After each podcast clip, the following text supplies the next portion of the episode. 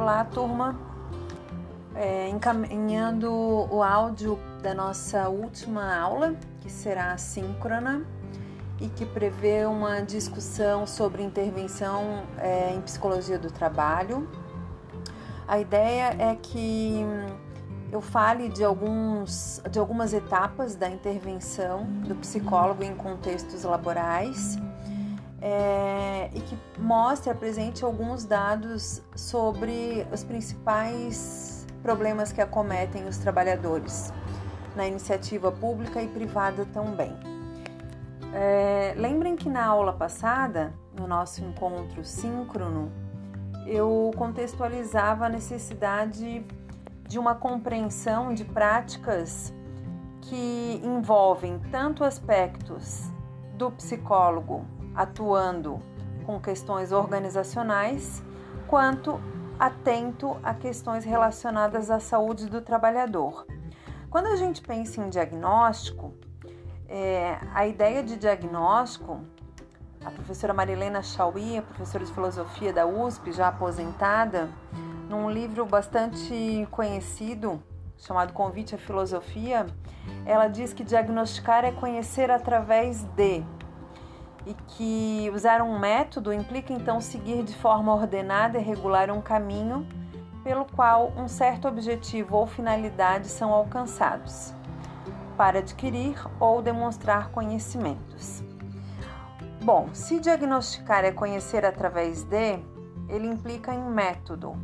No campo da psicologia do trabalho e das organizações, por meio das clínicas do trabalho, a gente consegue sim escolher os instrumentos e o método de coleta de informações à luz desses instrumentos selecionados. Então, o que é importante né, no passo a passo para que a gente faça um diagnóstico preciso? É preciso inicialmente então definir a equipe de trabalho, né, levando em conta a contribuição dos membros e aí, equipe multiprofissionais são mais bem-sucedidas do que equipes montadas por profissionais de uma única área, justamente porque a gente tem aí um somatório de conhecimentos e olhares sobre o fenômeno investigado. É, a segunda etapa, então, é a definição da atividade de trabalho, que precisa ser discutida nesse grupo é, quais os tipos de, de opções de intervenção tem a se fazer para esse diagnóstico. E também, obviamente, quais as possibilidades. Né? Se a gente não tem mapeado quais as possibilidades, por exemplo, de coleta de informações, fica muito complicado a gente estruturar então um plano de ação. É, e nesse sentido é importante delimitar o contexto da investigação, se vai ser num setor, se vai ser num nível hierárquico, se vai ser em, na área operacional inteira, se vai ser no setor administrativo inteiro. Isso precisa ser definido, tá? Importante destacar também que essa equipe multiprofissional, ela pode ser formada por trabalhadores e profissionais desse espaço de trabalho, como podem ser prestadores de serviços contratados para fazer esse diagnóstico e intervenção em termos de, de promoção de saúde do traba no trabalho, tá? Na sequência, a gente faz então o contrato é, para esse diagnóstico, tem, tem, que ter um consentimento formal, é, na maioria das vezes, implica também no contrato psicológico, ou seja, naquele acordo tácito que é feito entre as partes envolvidas. Mas quando existe coleta de informações, geralmente existe um formulário próprio para coleta dessas informações com anuência da pessoa que nos passa essa informação, tá? Seguindo os preceitos éticos, se for necessário, com manutenção de sigilo, etc. Na sequência, então, os fundamentos teóricos, né? É, qual é a abordagem teórica, como proceder à pesquisa, o levantamento bibliográfico, os estudos que a gente já tem nesse campo, pesquisas que se aproximam do objeto de estudo. É, na sequência, então, a gente também se utiliza de observação aberta, né, consentida, obviamente, mas para a gente entender uh, quais são o, que está pegando, né? Quais são as questões que aparecem ali no trabalho que são evidenciadas e que muitas vezes guardam relação com o processo de trabalho, a organização do trabalho. É, a definição desse plano diagnóstico vem na sequência, né? Então, os procedimentos, as observações, as formas de registros, os recursos técnicos e instrumentais presentes. É, o passo seguinte é então descrever a natureza do trabalho, já que eu fiz a observação, a observação aberta, que eu defini os critérios para esse meu plano diagnóstico, eu preciso descrever o trabalho, como ele acontece, as funções, as tarefas, as habilidades requeridas, os níveis de aplicação, o maquinário, os artefatos utilizados, tudo isso entra nessa descrição, tá? Das características do trabalho. Na sequência, a gente precisa identificar as demandas dos trabalhadores e do contexto. É, quais são as queixas, as necessidades, os principais desafios? Isso a gente consegue com aplicação de escalas próprias de saúde organizacional, é, satisfação no trabalho, envolvimento, percepção de justiça, acrescido de, de entrevistas em, prof, em profundidade por amostra espontânea ou intencional, tá? Depende do que os pesquisadores definem. É, na sequência, a gente vai analisar o trabalho propriamente dito, né? as cargas daquele trabalho, da forma como ele é realizado, os processos de regulação, como que o trabalhador regula o seu trabalho, qual é a participação dele em processos decisórios, os riscos que ele corre, as exigências do trabalho, exigências físicas, intelectuais e afetivas, os níveis de aprendizagem é, envolvidos no processo de trabalho, a percepção do trabalhador sobre suas condições de saúde, segurança e trabalho propriamente dita. Na sequência, a gente vai fazer uma análise objetiva do ambiente do trabalho, é, as condições do trabalho, as condições físicas, ambientais e as relações de trabalho que acontecem naquele espaço. Uh, o penúltimo item são os indicadores do trabalho, ou seja, ritmo, metas, produtividade, nível de desempenho exigido. E como último item de análise, como acontece a gestão do trabalho, né? onde a gente descreve as características, é, se o trabalhador é submetido à hierarquia, que tipo de hierarquia é, se existe uma função de chefia, se essa chefia é localizada numa única pessoa ou mais de pessoas, quais são as lideranças é, que aparecem nesse espaço de trabalho, nesse setor, as formas de controle, os níveis e grau de, de autonomia dos trabalhadores nesse setor e nesse espaço de trabalho. Quando a gente consegue fazer esse mapeamento, a gente consegue fazer um diagnóstico, tá? E a partir desse diagnóstico, a gente traça conjuntamente um plano de ação. Esse plano de ação vai ser levado para as diretorias envolvidas, né? tanto na, nas áreas que dizem respeito aos setores investigados, bem como é, muitas vezes a direção geral, na figura de presidente ou CEO da, da organização. Por quê? Porque ela implica, na maioria das vezes, em processos de mudança de trabalho. E esse diagnóstico é o primeiro passo, né? Só que ele é fundamental, porque a gente consegue garantir saúde, promoção de saúde, é, trabalhadores mais saudáveis e, portanto, mais produtivos e satisfeitos naquele espaço de trabalho. Isso diminui rotatividade, diminui gastos com contratação, demissão e futuros treinamentos. Então, quando a gente analisa custo-benefício, a gente promove espaços saudáveis e permanência de pessoas naquele espaço de trabalho. É, isso mostra que a intervenção e que a análise de um psicólogo inserido em organizações públicas e privadas, ele nunca vai estar dissociado, né? É, daquilo que a gente entende como saúde, bem-estar, produtividade e espaço adequado e saudável para garantir a integridade ou, é, mais do que a integridade, o bem-estar dos trabalhadores. Muito bem, dito isso, é, eu vou abordar então dois, dois problemas que acometem é, trabalhadores nos últimos tempos, que caracterizam sofrimentos ou é, doenças mentais e que têm características próprias que precisam de um diagnóstico amplo, preciso e detalhado, tá? O primeiro deles chama-se burnout. Burnout não tem um termo ainda para portu, o português, mas é a tradução literal do inglês é queimar para fora, ou seja, é se esvaziar, né? É assim, é perder significado, perder sentido, não se reconhecer mais. E nos espaços de trabalho, o que a gente sabe sobre o burnout, é, que passa a ser então considerado desde o ano passado como uma doença mental, é que existe três níveis, né, ou três aspectos presentes na, na caracterização e na, no diagnóstico do burnout. O primeiro deles é aquilo que a gente chama exaustão emocional, né? A pessoa não tem mais como investir na relação com o trabalho, com aquilo que faz, na relação com as pessoas com as quais trabalha.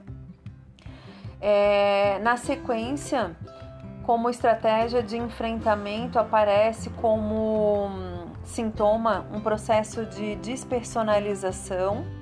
Então a pessoa não consegue mais também se reconhecer naquilo que faz, é, não consegue mais se definir no espaço de trabalho.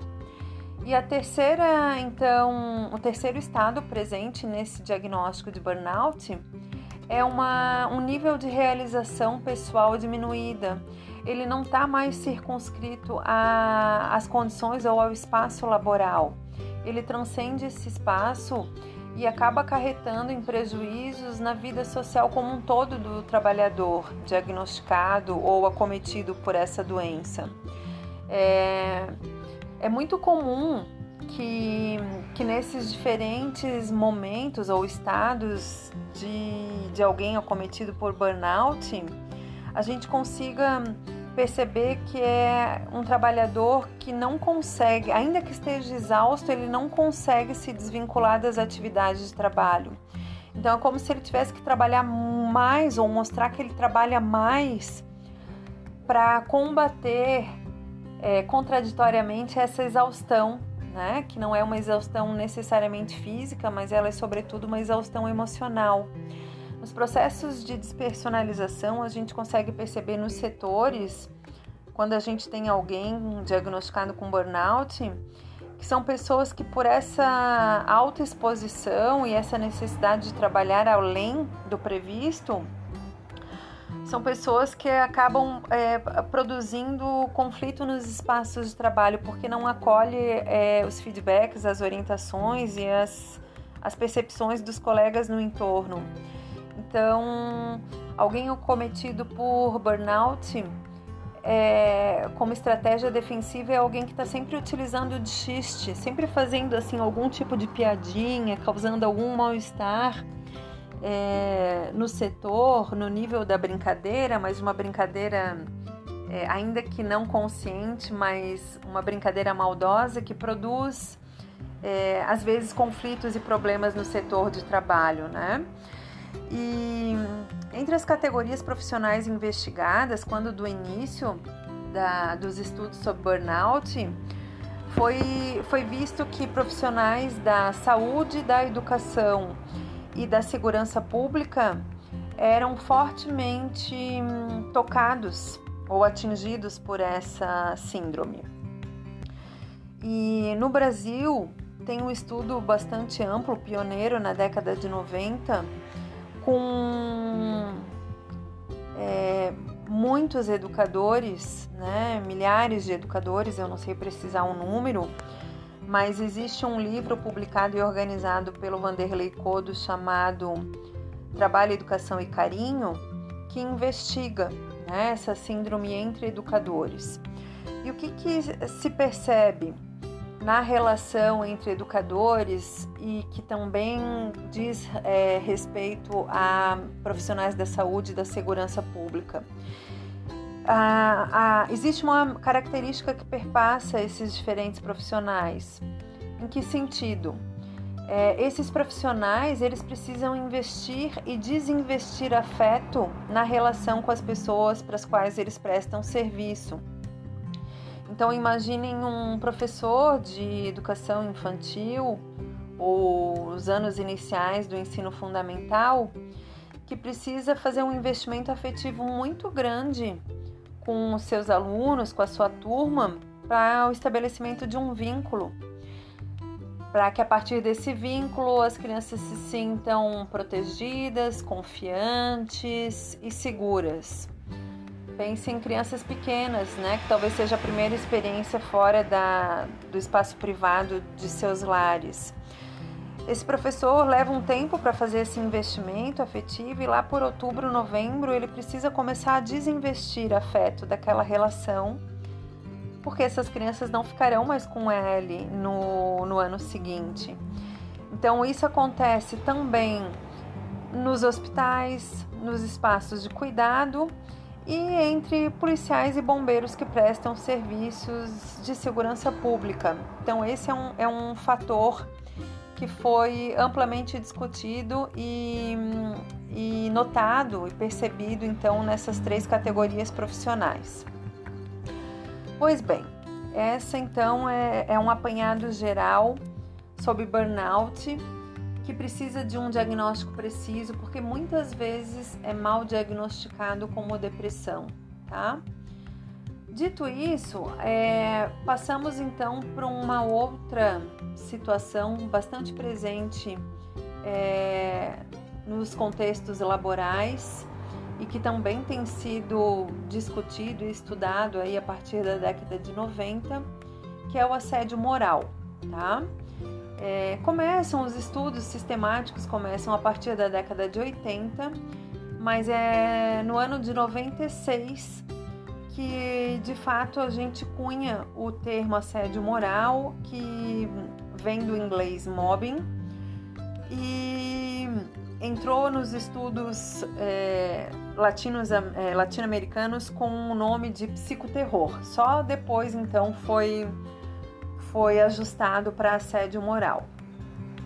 É, então, o assédio moral ou psicoterror é um fenômeno amplo, bastante presente nos contextos laborais, em espaços e organizações públicas e privadas também. É, e pode ser conceituado então como um conjunto de comportamentos hostis de um indivíduo ou de um grupo, né, com vistas a, a excluir um de seus membros e que tem como efeito então uma fragilização psicológica dessa pessoa excluída.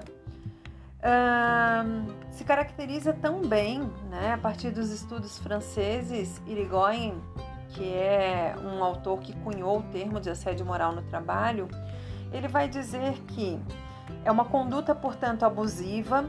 Essa conduta ela pode se manifestar por gestos, palavras, comportamentos e atitudes. Ela necessariamente precisa ser repetida, então precisa haver repetição dessa conduta abusiva e que fere a dignidade ou a integridade física e psíquica da pessoa ameaçada tá? Como é que isso aparece, né? Quais são as características intrínsecas do, do assédio moral no trabalho?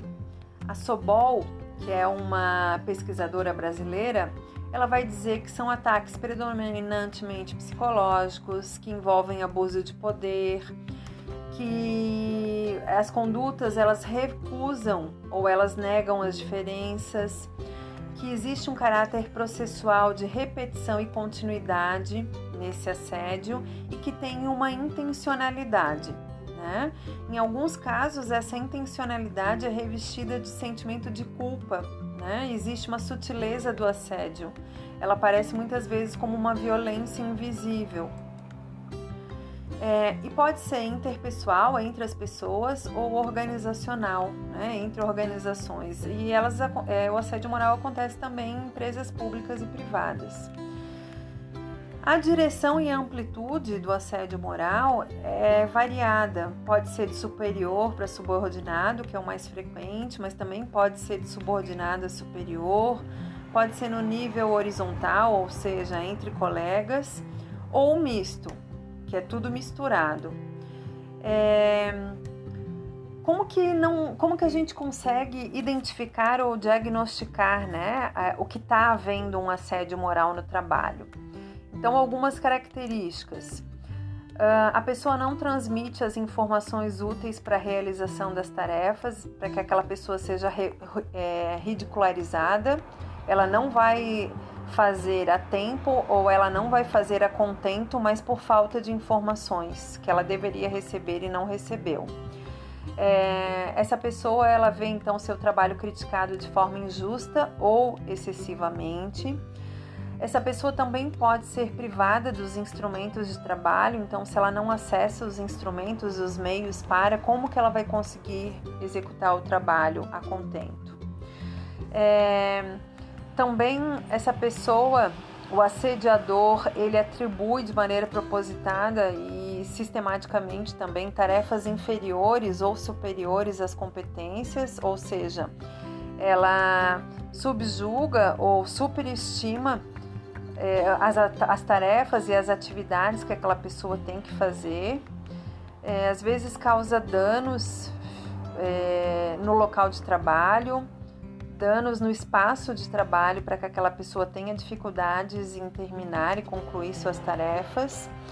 É, também se manifesta como desconsideração a recomendações médicas quando a pessoa é acometida por algum outro problema de saúde, né? E isso não é levado em consideração.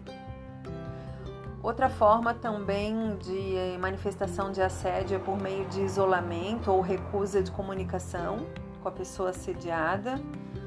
Então, o assediador é aquela pessoa que interrompe a vítima com frequência enquanto ela está falando, não conversa com a pessoa, só com superiores hierárquicos ou colegas que estão no mesmo nível, mas ignora a presença da pessoa é, assediada. Comunica-se às vezes unicamente por escrito, não profere, não estabelece nenhum tipo de diálogo aberto com a pessoa. Às vezes também o assediador se recusa a fazer contato, inclusive visual, com essa pessoa, não olha para ela, não olha nos olhos, não conversa, né? Nega a existência. Busca isolar a pessoa do restante do grupo e aí ignora então a presença da vítima, se dirigindo apenas aos outros, numa roda de conversa, numa reunião formal ou numa roda informal de conversa.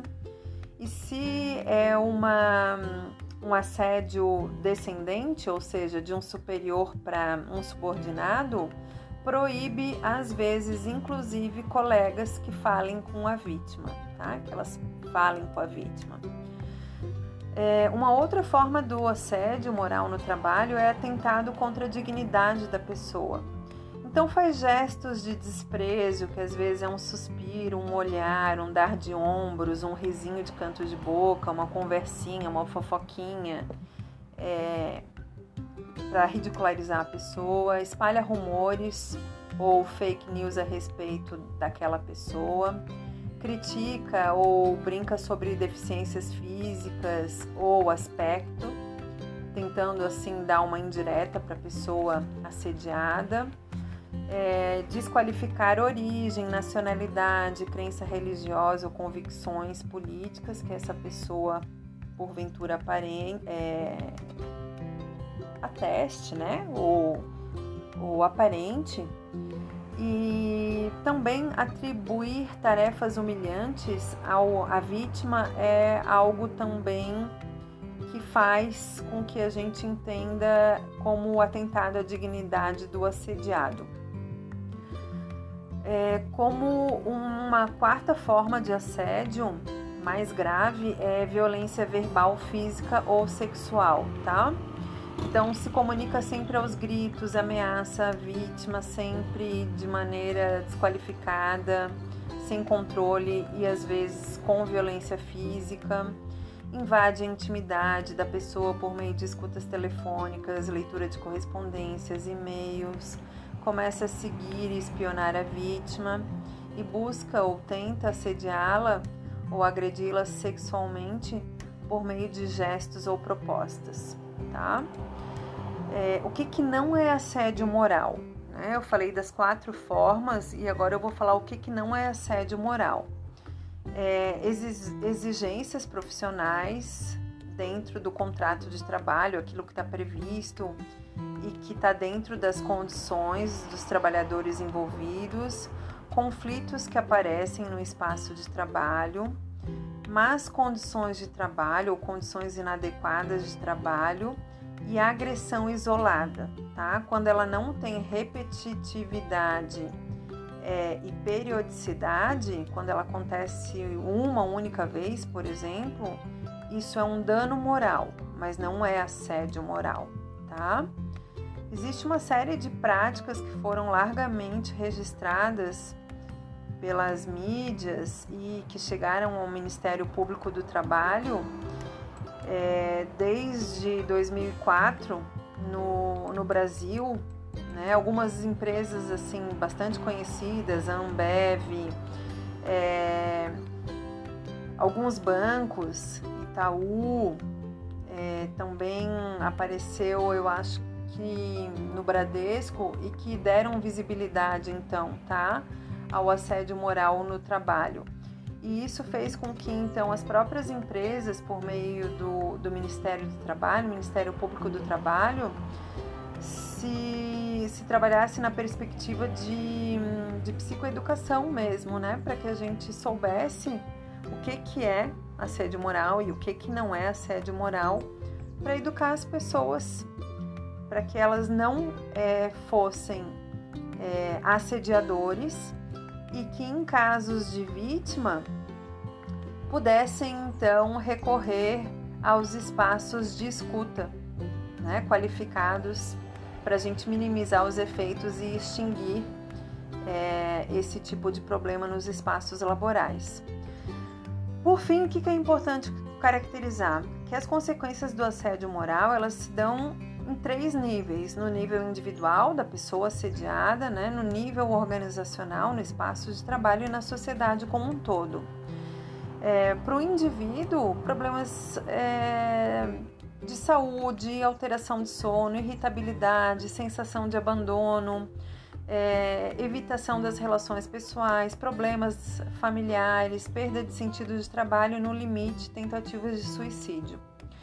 Para a organização, se percebe redução na produtividade, aumento nas faltas, chamado absenteísmo, ou presenteísmo, a pessoa não está em condições, mas não se sente à vontade para faltar e aí mesmo doente continua indo ao trabalho, o que gera um clima desfavorável no ambiente de trabalho, é suscetível, o que deixa suscetível né, o, o setor e o assediado a incorrer no aumento de erros, que no limite leva a acidentes no trabalho.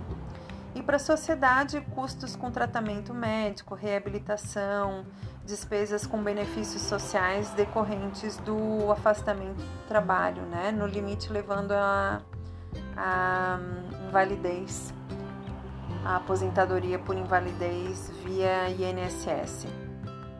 Dito isso, é, por fim, é importante que existem, existem legislações próprias, né? Federal, estadual, já tem estados que têm leis sancionadas que coíbem o assédio moral no trabalho tal como o estado do Rio de Janeiro, e em alguns municípios a gente já tem leis sancionadas também. Florianópolis tem lei sancionada, tá? Sobre assédio moral. Então, é, como trabalhadores da psicologia inseridos em espaços laborais, em organizações, é importante que, inicialmente, é, a gente possa passar orientações ao assediado, né? se existir a possibilidade de diálogo, que o assediado converse inicialmente com o agressor, evidenciando como se sente, né? É, na sequência, a busca é, de solidariedade e o desenvolvimento de estratégias coletivas para enfrentar o problema, muitas vezes a mediação de um psicólogo nesse espaço ou nessa elaboração dessas estratégias é fundamental. Orientação para busca de suporte emocional com amigos, familiares, colegas e acompanhamento psicológico fora do espaço de trabalho. É, a gente orienta também que o agredido, a vítima, evite conversar a sós com o agressor, que sempre tenha então um colega, um representante que possa servir como testemunha. É, a gente pede formalmente que as agressões, o registro dessas agressões sejam notificadas ao setor de gestão de pessoas porque é esse setor que vai promover a mediação e a busca de solução de problemas. A gente também orienta que o, a vítima busque apoio jurídico com profissionais habilitados a trabalharem com essa questão. E por fim, a gente orienta então que esse trabalhador busque o sindicato, relate o acontecido às instâncias né, é, que respondem por, esse, por essa questão, por esse problema, tal como o Ministério Público, Justiça do Trabalho, Comissão de Direitos Humanos.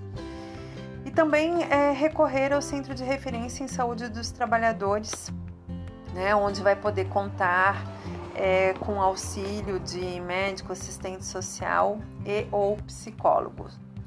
Muito bem, dito isso, o que, que é importante, né? Trabalhar sempre no nível da prevenção, da educação. Se a gente tem um diagnóstico organizacional, resgatando o texto originário dessa aula, né? Onde a gente vai avaliar fatores de riscos psicossociais, onde a gente pode fazer pesquisa de clima e acompanhamento de membros desde a entrada desses trabalhadores no espaço de trabalho, a gente também consegue fazer prevenção trabalhando no nível de psicoeducação capacitando gestores, líderes, promovendo o desenvolvimento de habilidades interpessoais, disseminando e discutindo o problema de assédio moral de maneira aberta, promovendo ações que estimulem respeito, colaboração e integração entre os trabalhadores. É, e no nível da intervenção, que a gente crie espaços de confiança dentro da, das organizações públicas e privadas, né, com ouvidorias, por exemplo para que os trabalhadores possam se expressar, levando suas queixas, é, para que seja possível formar uma equipe né, de, de profissionais de diferentes setores que possam servir de referência para lidar com assédio moral de maneira coordenada e multidisciplinar, tá? Dito isso, é, finalizo então esse podcast longo, como eu havia anunciado é, que os desafios são muitos. É, exemplifiquei dois tipos de, de acometimentos, né, de problemas que acontecem nos espaços laborais e que acarretam em problemas de sofrimento ou de, de prevalência de ou manifestação de saúde mental no espaço laboral, não restrito a ele, mas decorrente né, das relações que ali se manifestam e são construídas e, e que independente da, da vinculação do profissional de psicologia, o campo de atuação e a interlocução com as outras ênfases se dá de maneira bastante expressiva, na medida em que eu tenho que me aproximar de uma perspectiva clínica, sem trabalhar como psicólogo clínico, né, num espaço organizacional na medida em que eu tenho que trabalhar com frentes é, mais pedagógicas, né? mais no nível da informação, da orientação, da educação, eu me aproximo de educacional. Na medida em que eu preciso é, estabelecer conexões, pontes com centros de referência de atendimento ao trabalhador ou espaços no próprio bairro onde a pessoa mora ou no espaço onde aquela organização está localizada, eu me aproximo também de ações é, comunitárias e ações vinculadas à ênfase social, por exemplo. Então é, é importante que vocês tenham isso presente ainda que vocês não tenham entrado ainda é, em estágio obrigatório, essa formalização de ênfase, ela diz mais é, das práticas e menos de uma formação mais integral e menos cindida, tá? Com isso, então, eu encerro esse podcast. Desejo aí uma leitura prazerosa e inquietante. E na sequência, no início da próxima semana, eu mando um outro podcast com orientações sobre a apresentação dos portfólios. Um abraço e até lá!